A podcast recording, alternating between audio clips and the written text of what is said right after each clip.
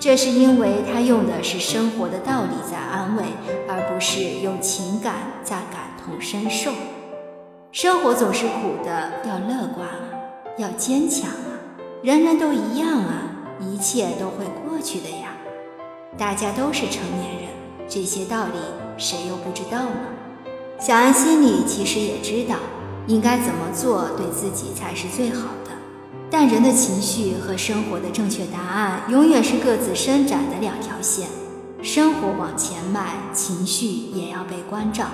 此时此刻，他想找的不过是一个他愿意说、放心说、可以不被嘲笑、可以被接纳的地儿，像大海接纳江河湖水一样的自然。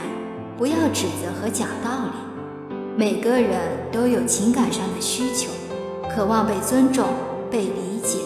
对于一个悲伤的人来说，他需要的只是被认同、被看的。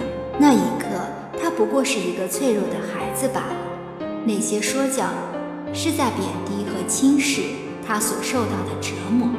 只有做到了情感上的接纳，彼此才会有心理上的连接。能给出方法论，就不要给他世界观；不能给出方法论，就给他沉默的陪伴。纵观天下。能走得很近的人际交往组合里，闺蜜、死党、蓝颜红颜各种颜，这些亲密关系的自由生长，都必须具备一个共同的特质——共情。共情的西文本意是要表达一种在理解的基础上，对别人的情感与动机等心境的认同，或者是一种能够体验到别人情感与心情的能力。即体验你的内心，如同我的内心。米蒙曾说过一句话，印象很深：谁他妈想听你讲道理？我只想你站在我这边。当他在吐槽让他生气的人的时候，直接的说一句：“走，打他去。”要比来一句：“其实人家也没有怎么样怎么样”有效果。当老公或男朋友的前任在面前招摇挑衅的时候，坚定地说一句：“她再怎么打扮也没你漂亮。”要比来句：“她虽然漂亮，但你老公现在还是选的你有力量。”当抱怨变态老板的时候，就不负责任地说一句，对怂他：“你这是更年期综合症年年犯，今年病情来得特别猛啊。”要比来句：“老板都一样了，人在屋檐下不得不低头，提精神。”其实诸如此类。除开大是大非的问题，对方的感受比对错本身要重要。喜欢一个人，有时候就要说瞎话。这句话有时在面对艰难险阻、机关重重的人生困境时是很管用的。真会去打人吗？不见得打得过。你真的就比前女友漂亮吗？哈哈，这个不绝对。真会去对走老板吗？